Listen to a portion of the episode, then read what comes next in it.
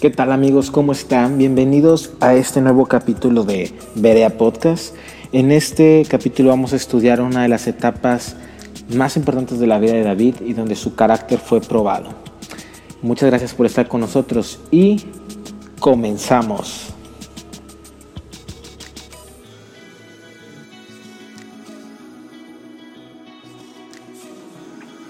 ¿Cómo estás? Es un gusto que estés acompañándonos una vez más en Beria Podcast. Y bueno, no, no, no, no, me tardaré mucho en la introducción para poder entrar de lleno al tema que nos compete el día de hoy. Hoy vamos a estar leyendo parte de lo que es Primera de Samuel capítulo 18. Vamos a ponernos rápidos en un contexto. David acaba de matar a Goliat.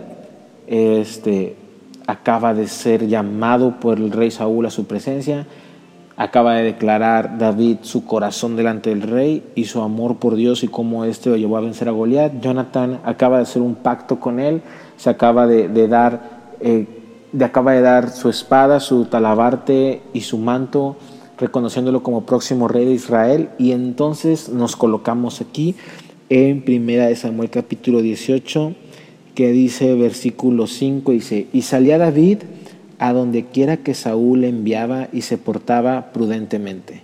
Y lo puso Saúl sobre gente de guerra y era acepto a los ojos de todo el pueblo y a los ojos de los siervos de Saúl. Esto es muy importante porque de repente a la vida de David vino una promoción extraordinaria de parte de Dios, de estar viviendo en Belén, dice en el versículo 2 eh, del capítulo 18, dice, y Saúl le tomó aquel día. Literalmente lo que hizo el rey Saúl fue decirle a David, necesito que te vengas a vivir conmigo, porque necesito un hombre de guerra como tú en mi ejército. Y David fue traído de, su casa de Belén, fue traído a Gibea, que era, el, por decir, la capital de Israel en ese tiempo donde estaban los cuarteles del rey, el palacio, donde estaba el poder político, el poder eh, militar de Israel, era, estaba en Gibea. Y de repente David, de un día para otro, David, recordemos que venía de traer unos quesos, unos panes y unas, algo para sus hermanos. Y de repente dice el rey, necesito que te vengas conmigo. Y de ser un pastorcito en Belén, de ser un pastorcito, una de las, como habíamos visto, la profesión más, eh, por decirlo, insignificante de todo Israel, en la ciudad más pequeña, en la familia más pequeña, él tenía el puesto más pequeño. De un día para otro, David es llevado de Belén a Gibea a ser un general del ejército puesto sobre muchas, muchos hombres de guerra. De ser un pastor, de repente era el general del ejército del rey Saúl. Fue un cambio impresionante para la vida de David, fue una promoción extraordinaria de parte de Dios. Y saben algo, esto fue permitido por Dios para empezar a formar en David el corazón del próximo rey guerrero de Israel. David dice la palabra, me, encanta, que se portaba prudentemente. Sabes, muchas, nuestro corazón muchas veces va a ser probado más en el éxito y en la fama que en la pobreza o en la misma prueba. Aquí dice que David se portaba prudentemente. David sabía que para él para él seguir contando con la bendición de Dios, él debía ser bendición para su autoridad, en este caso el rey Saúl. David dijo, ok, Dios, por ti, y yo sé que esto es tu obra, tú me has dado la gracia delante de los ojos del rey y me has puesto ahora sobre un ejército de miles, pero yo sé que aún en esta posición yo tengo que buscar la bendición para mi autoridad, para el rey Saúl. Y esto es muy importante porque muchas veces recordemos que Saúl había sido destituido como rey por Samuel, le había dicho, ¿sabes algo? Dios te ha quitado el reino y se lo ha y se ha buscado un hombre conforme a su corazón para dárselo. Y a David lo habían ungido rey. Entonces aquí fácilmente David pudo haber dicho, ¿sabes algo? Ya tengo poder militar, tengo fama, acabo de, de quedar súper bien frente al pueblo, se me hace que voy a empezar a tramar un golpe de Estado para quitar a Saúl. Como quiera, yo ya sé que Dios me quede a mí como rey de Israel. Pero no, de hecho fue todo lo contrario. Dice que David se portó prudentemente y esto trajo bendición a Saúl. Sabes, él dijo, ok Dios, tú me pusiste en este lugar y yo sé que si tú me pusiste en este lugar es para traer bendición a la persona que está sobre mí. Fue, tuvo un corazón como el que tuvo José cuando dice que, que fue puesto sobre la casa de Potifar esta, la historia la podemos leer en Génesis, dice que José es puesto sobre la casa de Potifar y dice que José fue de bendición para, para Potifar de tal manera que Potifar solo se encargaba de comer. Todo lo demás era, eh, lo, hacía, lo hacía José y lo hacía muy tan, bien que la única problema o preocupación que tenía Potifar era, ¿qué voy a comer hoy? Eh, impresionante. Y este mismo corazón lo podemos ver en David. Dice también que dice que se portaba prudentemente y lo puso Saúl sobre gente de guerra y era acepto a los ojos de todo el pueblo y a los ojos de los siervos de Saúl. Sabes, la gente amó a David porque David desde su posición de autoridad recién, eh, por decir conquistada, recién dada por parte, por parte del rey Saúl, David buscaba cómo servir a la gente desde la humildad. La gente veía a David y David decía, ok, ahora tengo este poder. ¿Cómo puedo usar esta autoridad y este poder que se me ha sido dado para bendecir a los demás? Y eso es un pensamiento que contrasta totalmente con el pensamiento del mundo de hoy, que te dice, tienes poder, entonces tú tienes que ver cómo usar ese poder para tu beneficio. Por eso muchas veces la gente que llega a poder o autoridad en el gobierno eh, dice, ok, ya tengo este poder, ¿cómo puedo sacar ventaja de esto? O, la gente que tiene un nuevo lugar en el trabajo, ¿cómo puedo sacar ventaja de mi nueva posición? ¿Cómo puedo hacerme para ganar más dinero? ¿Cómo puedo hacerme para ganar más autoridad? ¿Cómo puedo hacer para que la gente me sirva a mí? ¿Qué puedo hacer para que la gente me note a mí? Para que yo sea el punto de atención. Eso es lo que el mundo te dice. Pero lo que Dios dice y lo, que David comprendió fue que, ok, tengo esta autoridad dada por Dios, ¿cómo puedo ponerla a la orden de los demás? ¿Cómo puedo bendecir a los demás con esta autoridad? Y el pueblo vio eso en David. Dice que el pueblo empezó a amar a, David, empezó a verlo con, con ojos de aceptación. Y no solo el pueblo, también la gente en el ejército de, Saúl empezaron a ver esto en David y, les empezó a caer bien. Y, sabes, este es, el corazón, esto es un corazón conforme al corazón de Dios. ¿Quién más sino Jesucristo siendo el Hijo de Dios, siendo Dios mismo? Dice la escritura que dice, me encanta como dice en la última cena, y sabiendo Jesús quién era y a dónde iba, se ciñó el manto y comenzó a lavar los pies de sus apóstoles, de sus discípulos. Y, aquí vemos la mayor muestra de humildad que podamos ver al Hijo de Dios, a Dios hecho carne, al Dios que creó el universo, al Dios que tiene las estrellas en su mano, que cuenta las estrellas y que, que sabe cuánta, cuántos granos de arena hay en el mundo, que sabe cuántas cuántas personas hay y los conoce por su nombre, que no hay nada oculto para Él, que es dueño de todas las riquezas, de todo el oro y de, que, y de toda la creación. Este Dios decide ponerse a lavar los pies de sus discípulos y eso es humildad.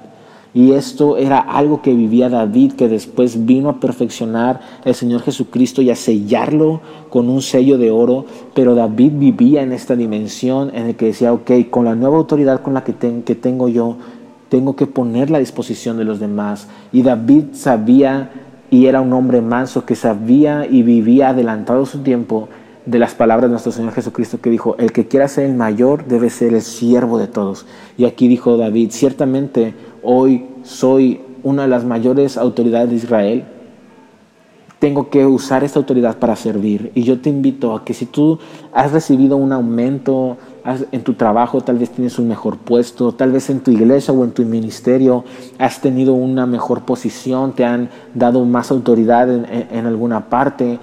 Te invito a que esa autoridad tú la pongas a los pies de los demás y busques bendecir a los demás con esa autoridad que Dios te ha dado. Y dice en el capítulo, en el versículo 6, dice, aconteció que cuando volvían ellos, cuando David volvió de matar al filisteo, salieron las mujeres de todas las ciudades de Israel cantando y danzando para recibir al rey Saúl, con panderos, con cánticos de alegría y con instrumentos de música. Y cantaban las mujeres que danzaban y decían, Saúl hirió a sus miles y David a sus diez miles. ¿Sabes? Esto fue impresionante. David fue el hombre más popular de Israel las mujeres cantaban canciones en honor de, la proeza militar que había logrado David. Eh, si tú, si nosotros hubiéramos vivido en el Israel de ese tiempo y prendíamos la radio, íbamos a escuchar el hit número uno del momento es David mató a sus diez miles, canciones sobre David. Las mujeres cantaban y bailaban sobre la, victoria de David. La gente conocía quién era David y dice que la gente de todo, de las ciudades de Israel. David fue y llegó a ser el hombre más popular de todo su país por el logro militar que había conseguido. Pero David mantuvo el corazón de un pastor aún siendo un general. ¿Sabes algo? Cuando tú eres fiel en, la prueba, cuando eres, eres fiel en el desierto, cuando eres fiel en la escasez, se cumplen las palabras que el Señor Jesucristo dijo, buen siervo fiel, has sido fiel en lo poco y sobre mucho te pondré. Y sabes algo, cuando, cuando yo imagino que Dios vio a David cantando a sus ovejas, cuidando a sus ovejas como las cuidaba, y dijo, ok, este hombre tiene un corazón como yo, este hombre seguramente va a poder recibir esta alabanza, esta, esta gloria de parte del pueblo de Israel y su corazón se va a corromper. Porque el corazón de David fue probado cuando era un pastor. Las ovejas no le aplaudían, las ovejas no le cantaban, las ovejas no danzaban para él, las ovejas no le cantaban canciones de cuán buen pastor eres David. No, David creó un carácter en la soledad, en donde haciendo las cosas que nadie quiere hacer, este, cuidando las ovejas que nadie quiere cuidar, eh, siendo excluido de su familia. Ahí David creó en él un carácter en el que decía, ok, sabes, yo sé quién soy, yo sé quién soy a los ojos de Dios, no a los ojos de la gente. Y yo te, y yo te, te, te digo esto hoy, si tú hoy estás haciendo algo y tú dices, sabes algo, yo soy yo soy capaz de hacer más de lo que estoy haciendo. Mis talentos están siendo desperdiciados. Nadie ve mi esfuerzo. Nadie me dice, me felicita por lo que hago. ¿Sabes algo? Dios ve tus esfuerzos. Dios ve, ve tus ganas, ve tus talentos. Y Dios dice la palabra que es fiel para aquellos que trabajan para Él. Y sabes algo? David era, era esto. David entró al desafío del éxito y aún así se encontró con Dios. ¿Sabes algo? Muchas veces decimos, ¿sabes algo? Ya quiero eh, que esta parte de mi vida empiece a funcionar. Ya los que recién eh, eh, están terminando sus carreras dicen ya quiero entrar a trabajar. Los que están trabajando dicen ya quiero eh, ganarme un aumento. Los que ya se ganaron el aumento ya quiero ser el jefe. Los que son el jefe ya quieren este, ser jefes de una división completa. Y los que son jefes de una división completa ahora quieren ser otra cosa más grande. Y siempre estamos buscando la promoción, la promoción, la promoción pero y no alcanzamos a ver y a dar gracias por la situación en la que estamos. Y, sabes algo, David entre todo tenía más responsabilidades, tenía más éxito, tenía más fama y aún entre todas esas cosas, David logró encontrarse con Dios y seguir cultivando intimidad con Dios. Yo te digo hoy, ve tu situación, ve dónde estás hoy, agradece a Dios por la situación y por lo que estás viviendo y, cultívate más, cultiva más la intimidad con Dios, métete con Dios porque entre más responsabilidades tengas, entre, entre más cosas vengan a tu vida, menos tiempo o más, por decirlo, más exigencias va a haber para ti y, vas a empezar a añorar el tiempo en donde te encontrabas con Dios. Entonces, da gracias por lo que tienes, da gracias por lo que estás pidiendo a Dios. Eh, somos conscientes de que Dios es bueno y nos da cosas buenas, pero David, aún en esta situación, pudo aún encontrarse con Dios, encontrar su identidad en Dios.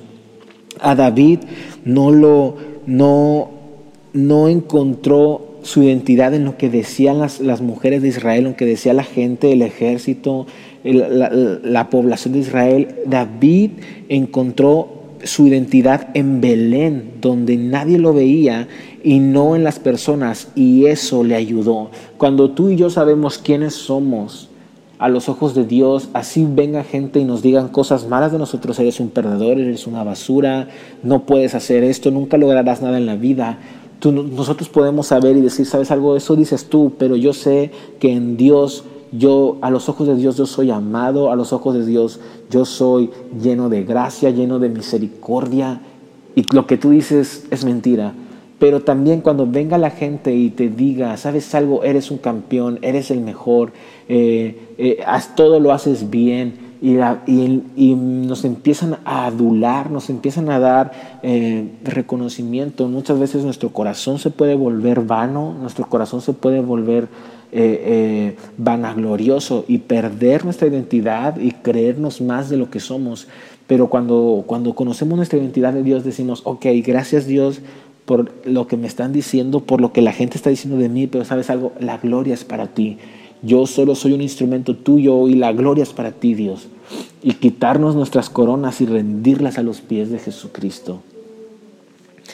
También muchas veces Dios nos prueba o prueba nuestro, nuestro carácter en ver cómo manejamos el éxito y la autoridad. ¿Sabes algo? Eh, muchas veces Dios viene y dice, ok, ¿cómo te vas a comportar cuando de repente toda la gente empiece a notarte? ¿Cómo vas a comportarte cuando toda la gente empiece a, a, alabarte? ¿Cómo vas a comportarte cuando todos te tengan que rendir cuentas? Cuando tú tengas que tomar decisiones. ¿Qué vas a hacer? ¿Me vas a dar toda la gloria a mí y vas a seguir cultivando intimidad conmigo o te vas a olvidar completamente de mí? Y vas a creer que todo esto lo has logrado por tu cuenta. Y, recordemos lo que dijo, lo que dice la escritura, toda buena dádiva viene de Dios. Todo, nadie puede recibir algo bueno si no es dado en el cielo antes. Y tú y yo tenemos que tener una humildad y un corazón totalmente quebrantado y decir, ¿sabes algo, Dios? Si tengo algo bueno es por ti si tengo fama es para, hacerte para darte a conocer a ti. Si tengo un puesto de autoridad es para bendecir a los demás y para darte a conocer a ti. Porque todo lo que tengo es gracias a ti y por ti. Porque no hay nada bueno en mí y todo lo que tengo son bendiciones tuyas. Y ahí Dios ve un corazón humilde y dice, dice Dios, ok, estás siendo fiel en, esta, en este éxito, en esta fama, yo te voy a poder poner en más.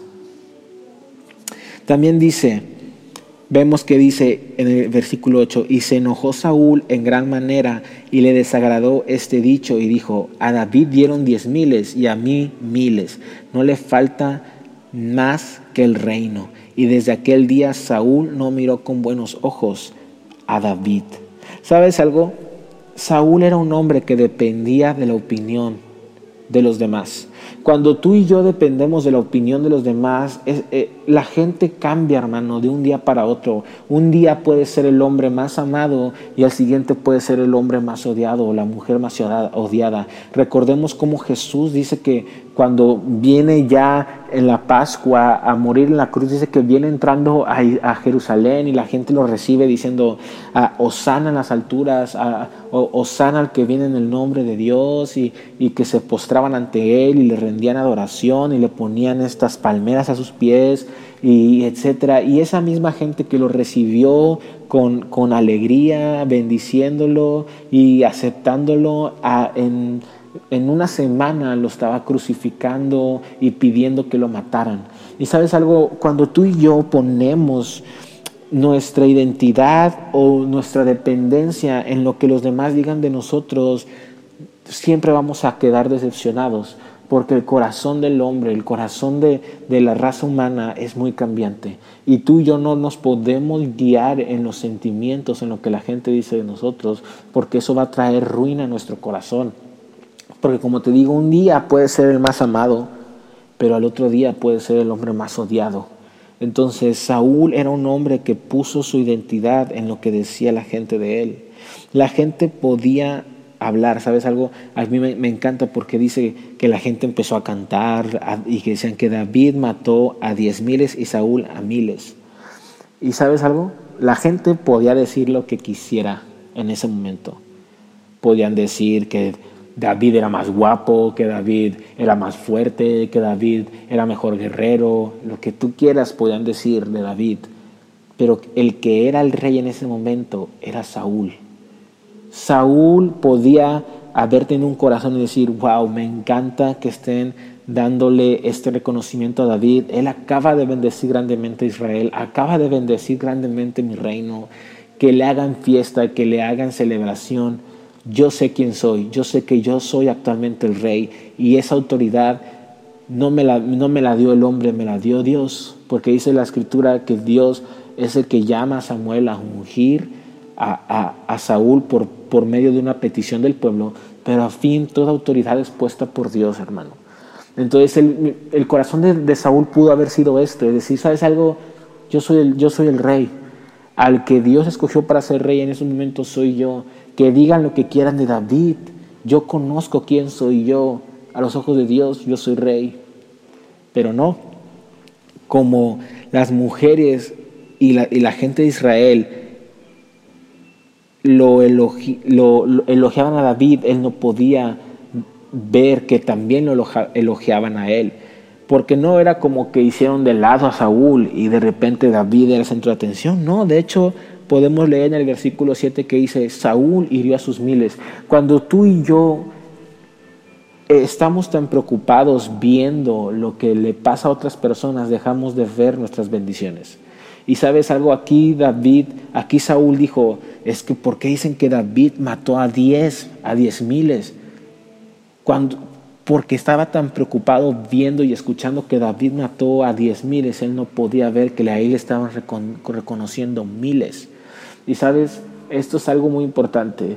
Cuando tú y yo, este, em, básicamente, eh, nos fijamos más en el éxito de los demás, en por qué esta otra persona está teniendo más, por qué él tiene otras cosas que yo no tengo, etcétera. Empezamos a dejar de ver las bendiciones de Dios en nuestra vida y nos volvemos ciegos. Y esto fue lo que le pasó al rey Saúl. Y sabes algo, me encanta, porque también sabemos que Samuel ya le había dicho a Saúl, es que Dios ya se ha conseguido otro rey. ¿Sabes algo? Saúl sabía que la voluntad de Dios era que él ya no fuera rey en un tiempo, sino que fuera rey otra persona.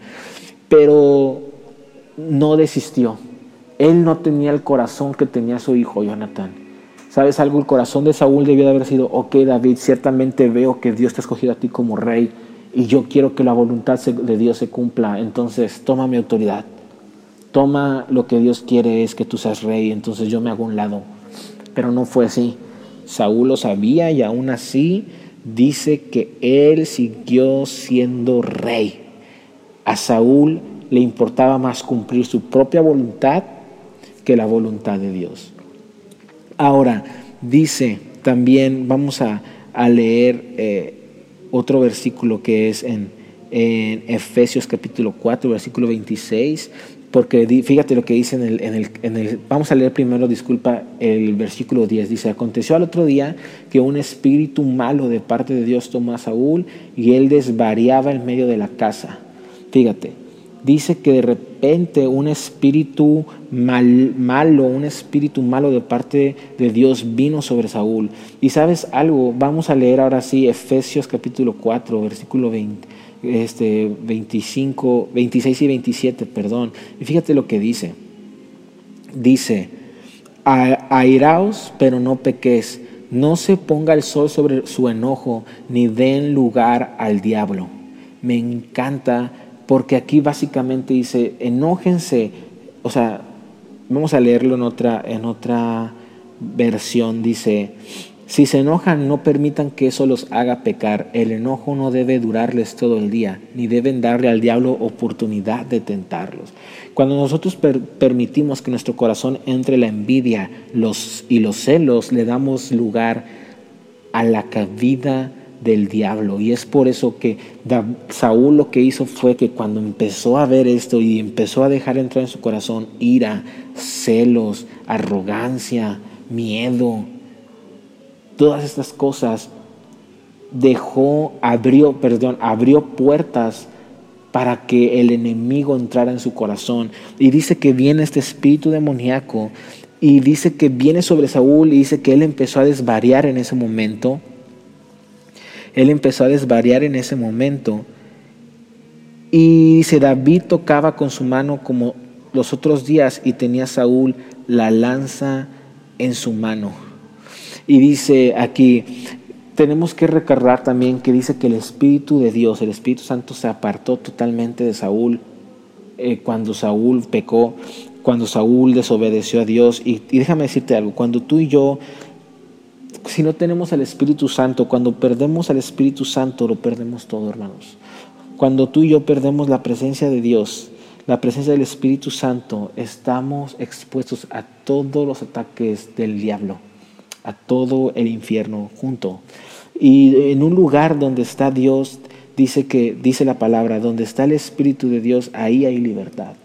Pero cuando se fue el Espíritu de Dios de Saúl, ya no había libertad, había opresión, había miedo, había celos, había ira y había para que el diablo pudiera venir y atacar. Entonces tenemos que ser llenos, hombres y mujeres llenos del Espíritu Santo, para, y eso nos va a ayudar a, a, quitarnos todas las opresiones demoníacas que, que el enemigo pueda traer a nuestras vidas.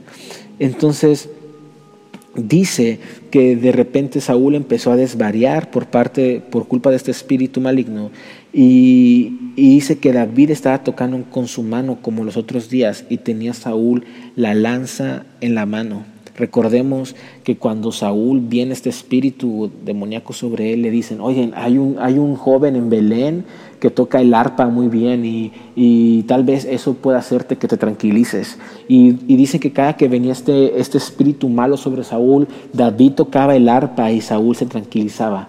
Entonces, eso nos habla de que de cómo David era capaz de conectarse con Dios en medio de la oscuridad del corazón y del espíritu maligno que traía Saúl.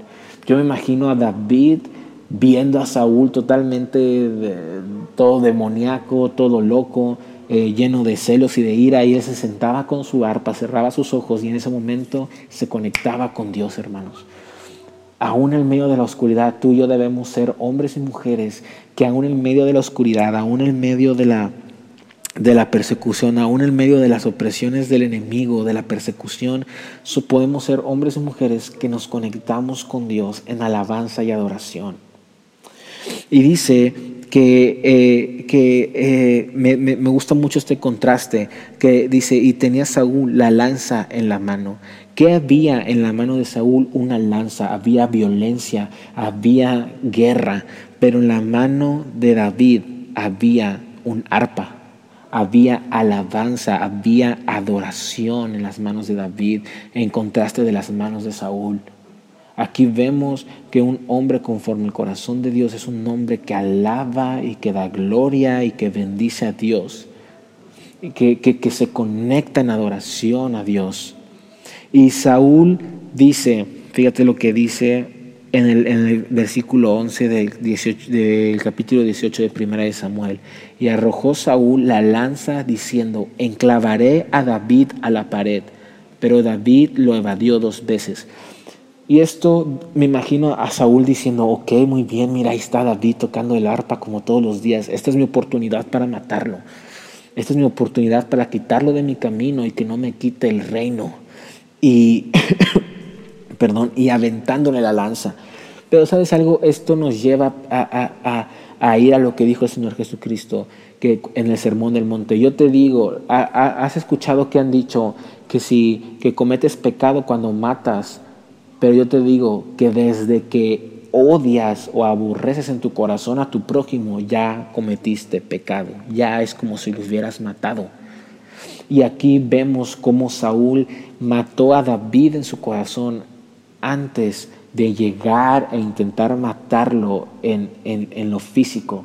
Y sabes algo, muchas veces el enemigo empieza a lanzar a nuestro corazón ideas, empieza a mandar celos, ira, enojos, este, eh, sensaciones de malestar y empezamos a, que la gente nos empieza a caer mal y con eso el enemigo ya ganó hermano porque ya te está haciendo que mates a tu prójimo en tu corazón.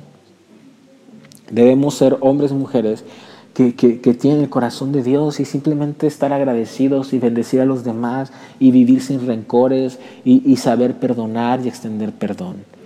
Y me encanta que dice, me encanta esta que dice que que dice, y arrojó Saúl la lanza diciendo, enclavaré a David a la pared, pero David lo evadió dos veces.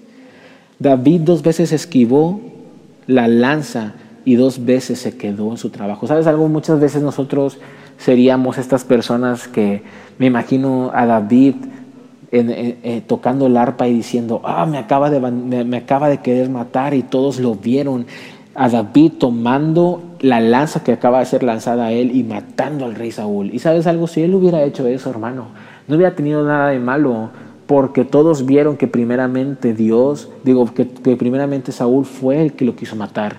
Y sabes algo, él solo hubiera respondido, por decirlo así, en, en, en, la, en la acción. Pero David vivía otra vez, siempre me encanta decir, vivía adelantado su tiempo. Él estaba viviendo en el sermón del monte que dijo el Señor Jesús, si su enemigo les pega en la mejilla derecha, pónganle en la izquierda. Si, si les quitan eh, la, la, capa, denle también el saco. Si les dicen que lleven una, eh, eh, una carga un kilómetro, llévenlo dos. Siempre poniendo la otra mejilla. Y me encanta porque aquí David dijo, ok, una vez me quedo una vez, una, una vez que me lancen una lanza, me quedo. Pero que te quedes dos veces después de que te quieren matar y que sigas haciendo tu trabajo. Muchos, muchos hubieran mucho, ¿sabes algo? El corazón de David también pudo haber sido, ¿sabes algo? Yo acabo de matar a Goliat, yo acabo de traer libertad a la nación de Israel. ¿No has escuchado acaso que las mujeres y la gente está cantando canciones sobre mí? ¿Sabes algo? Yo no tengo por qué aguantar estas cosas e irse, pero no fue así. David se quedó cumpliendo su trabajo. Y también podemos también ver que David estaba viviendo eh, lo que dijo el apóstol Pablo en Romanos capítulo 13, versículo 1 al 2, que dice, sométanse toda persona a las autoridades superiores, porque no hay autoridad sino de parte de Dios y las que hay por Dios han sido establecidas. De modo que, que quien se opone a la autoridad, a lo establecido por Dios resiste, y los que resisten acarrean condenación para sí mismos. Me imagino que aquí David dijo, ok, ¿sabes algo Dios? Tú dijiste que yo iba a ser rey y yo confío en ti. Yo no voy a hacer nada en mi poder para autoproclamarme rey. Yo confiaré en ti y yo sé que si yo llego a levantar una mano contra Saúl, yo estoy levantando una mano contra ti porque tú lo has puesto como rey. ¿Sabes algo? Esto nos muestra el corazón de David. Era un corazón sometido a la autoridad, que amaba la autoridad. Y sabes algo, como tú te estés comportando, como tú, eh, joven, jovencita o joven, como tú trates a tus papás, estás tratando a Dios como, o tú, este, persona, tal, vez hombre o mujer que ya está en su trabajo, como trates o hables de tu jefe, es como hablas o tratas a Dios. O tú, como tú hablas o tratas a tu pastor, es como tú tratas a Dios. Entonces, David entendió esto y vivía con un corazón humilde delante de Dios. Y sabes algo, eh, dice aquí, mas Saúl estaba temeroso de David por cuanto Jehová estaba con él y él se había apartado de Saúl. Por lo cual Saúl lo alejó de sí y le hizo jefe de mil y salía y entraba delante del pueblo. De repente la autoridad que tenía eh, David le fue quitada y le dijo, ¿sabes algo? Ya no te quiero en el palacio, ahora te quiero solo en el ejército. David fue corrido de su trabajo, fue despedido de su trabajo de manera este de manera injustificada. Y sabes, si a ti en tu trabajo, si a ti en tu ministerio, si a ti te han quitado algo de una manera injustificada, a base de mentiras o a base de engaños, y, te han tratado mal, tú puedes estar seguro que Dios está contigo y que Dios te restituirá todas esas cosas. Y dice, y David, versículo 14, se conducía prudentemente en todos sus asuntos y Jehová estaba con él. David fue prudente aun cuando lanzas estaban siendo lanzadas a él. David fue prudente aun cuando fue expulsado del palacio, fue expulsado de, su trabajo de manera injustificada. Y David fue prudente aun cuando enemigos poderosos lo perseguían. David pasó la prueba del carácter.